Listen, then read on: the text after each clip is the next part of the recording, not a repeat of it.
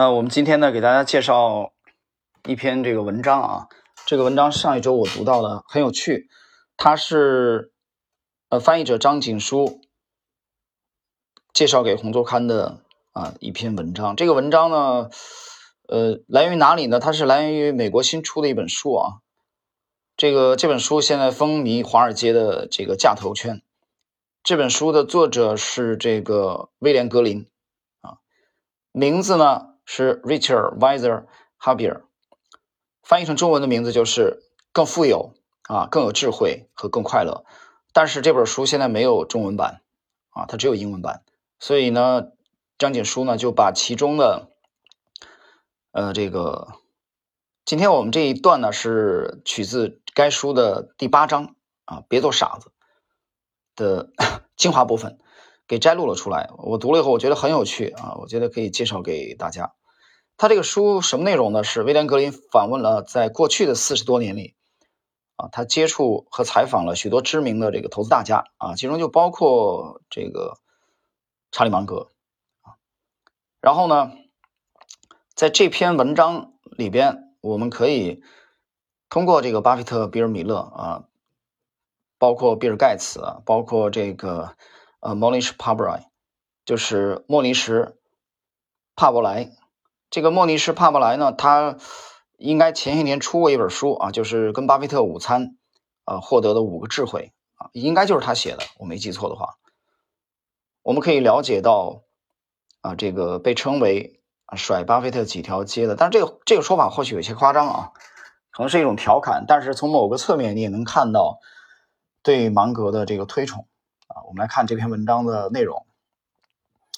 我旅行了三千英里，只为做一个与查理芒格啊十分钟的采访。我早到了会场一个小时，心怀一种紧张的期待，等着被老人传唤。这是二零一七年的二月十五日。芒格南下洛杉矶市中心，是为了参加 Daily Journal 的年会。芒格是这个不知名出版商的主席，但他更为人质的身份是伯克希尔的十亿美元身价的副董事长，巴菲特超过四十年的合伙人。出生于一九二四年的芒格是这个有史以来最伟大的投资组合的一半。芒格同意在大会开始前和我做简短的交流，因此我站在公司总部会议厅的外面。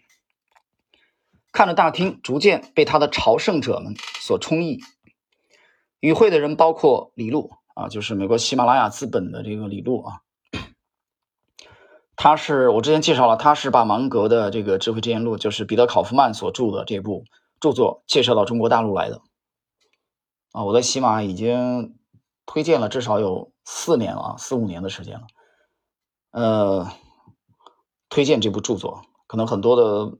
朋友们都已经读过了啊！我也向我身边的好朋友们，几乎每个好朋友都推荐了这部书。那么与会的人包括李璐啊、莫里斯、这个莫里什·帕布莱、弗兰克·罗琼啊、惠特尼·迪尔森和克里斯·戴维斯，还有弗朗西斯·周等举世闻名的投资者们。一个在我们中间流传的笑话是，在这里没人在乎这里交流。当与会者们进入总部大厅。他们需要签到并记录他们所持有的这个 Daily Journal 的股数，几乎所有人 Daily Journal 的持股都是零，像我一样，他们从大老远跑过来，是为了浸润在这位九十三岁老人深刻而尖锐的机敏和智慧当中。采访芒格既激动人心，又令人有些紧张，因为他素有脾气古怪并令人敬畏之誉。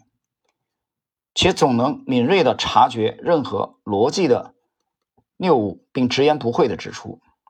芒格曾说：“呃，这个巴菲特曾说啊，芒格能比任何人都更快且更准确地分析和研判任何类型的交易。他能在六十秒内看出任何确凿的弱点。”巴菲特还说，芒格拥有最好的三十秒内判断的大脑，他能在你说完一句话之前就捕捉到所有你想表达的内核。微软的创始人比尔·盖茨曾评价芒格说道：“他是我所遇见过的最博学的思考者。”芒格能让很少偶像崇拜的人们对他佩服的五体投地。帕布莱曾说：“芒格的智慧可以甩巴菲特几条街。”啊，这个我觉得是一种调侃啊，但是你也能看到这个话不一定成立啊。但是你能看到对芒格的这种推崇，并笑着回忆芒格与另一位加州理工大学的诺贝尔奖得主同台讲演的情景。那哥们儿就像一只毛线不懂的虾爬，你能明显看到对比，傻蛋坐在这边，而真正的大脑在另一边。这个帕布莱也够损的啊，他把那位诺奖得主，加州理工大学的诺奖得主比喻为傻蛋啊，把芒格啊命名为真正的大脑。帕布莱补充道：“芒格的天赋给了他巨大的先发优势，而他每周总结几本书，每周读几本书啊。有人有人可能不了解这个，不理解。他说这玩意儿是假的吧？他每周能读几本书吗？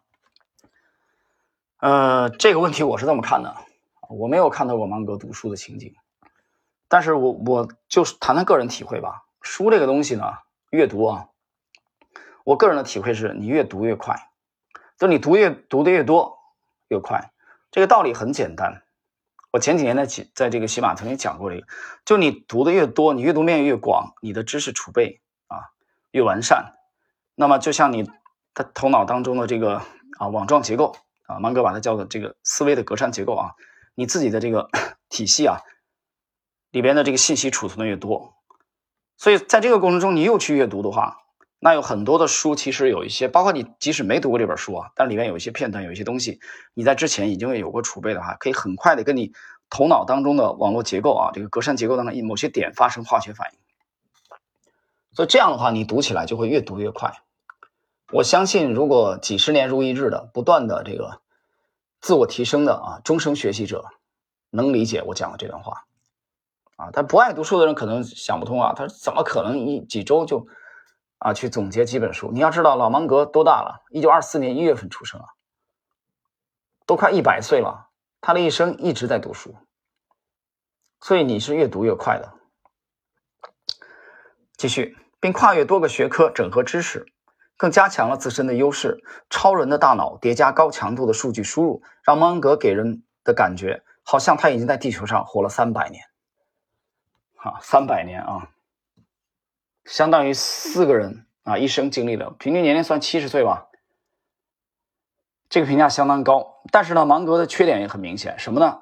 他的这个人际关应酬啊很差，外交手腕很糟糕。我们来看一下，但之所以我对芒格面谈诚惶诚恐，还有另外一个原因，即便是对他深深敬仰的人，也不得不承认，芒格有时候可以直白到有些粗鲁。谈这个芒格啊的粗鲁啊，我深有体会，在读这个。彼得·考夫曼这部《查理·芒格智慧箴言录》的时候，里边有一个比喻啊，他经常用这个比喻，但他太太就对他这个比喻很鄙视啊，觉得太太 low 了啊，很粗。我这里就不重复了啊啊，就是那个什么葡萄干的故事，有兴趣的大家可以去看看这部呃《穷查理宝典》。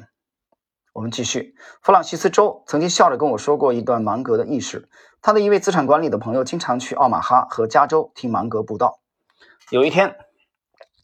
这朋友在电梯里碰到了芒格，他激动地叫道：“查理，你是如此的鼓舞着我。这些年，我从你身上学了太多的东西。”芒格只是轻蔑地回了一句：“So，所以呢？”然后转身就走了。比尔·米勒啊，比尔·米勒是美国价投圈的啊顶级的大师。当然，前一年有几年业绩不好啊，但这些年重仓了比特币。啊，又这个迎来了他的又一个春天啊！巴菲特对比尔·米勒非常推崇，后边有机会我们可以去介绍一下比尔·米勒的这个投资理念啊。米勒的莱格梅森啊，这个基金公司啊，在美国的投资界啊是鼎鼎大名的。我提一个人，大家可能去研究这条线的人应该有印象啊，这个人就是呃这个。罗伯罗伯特哈格斯特朗啊，这个人应该就是莱格梅森的这个副总的身份啊。这个人写了几部关于巴菲特的这个很畅销的书籍，其中就包括《巴菲特之道》和呃《沃伦巴菲特之道》和这个《巴菲特投资组合》。他对比尔米米勒也非常了解。我们看看米勒米勒回忆在跟芒格的交往的经历啊，看看芒格的这个这个应酬是什么水平。米勒回忆他在纽约街头遇到芒格的经历。我说：“查理。”芒格看着我，问了一句：“Who the hell are you？” 你他妈是谁？米勒介绍了他自己，并提醒芒格，他们曾在一个。行为金融学的会议上啊遇到过，然后查理说：“哦哦，对哦，我想起来了。”他回头对他太太说：“你先去酒店吧，我和比尔逛一逛。”然后我们在大街上一起逛了一小时，聊了不少东西。但最搞笑的还是那句：“你他妈是谁？”然而，最令我津津乐道的关于芒格的糟糕外交手腕的故事，还是来自于巴菲特。而这个故事本身是巴菲特在2008年与。帕布莱和盖斯皮尔的午餐中分享的，一只眼睛是玻璃眼的芒格到访了一个当地的机动车辆部门，而该部门的一位官员不识时务地问了芒格：“你仍然只有一只好的眼睛吗？”芒格回答：“错，我刚长了一只新眼睛出来。”然后今天的这个最后的一个小节啊，要领先他人，只要不犯错，活得久就可以。尽管如此，帕布莱还是给我吃了颗定心丸。查理是个很柔软且关心人的人，他外表确实看上去有些硬，但你一旦走进他的世界，你会发现他是个美丽的人。芒格的女儿茉莉是个律师和慈善家。补充说，芒格这些年来更加柔软了。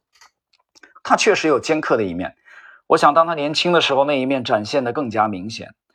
不论如何，我还是精心准备了我们短暂的面谈。当我仔细审阅他几十年来的演讲手稿和其他思考时，我发现了一个值得我们所有人克隆的睿智行为。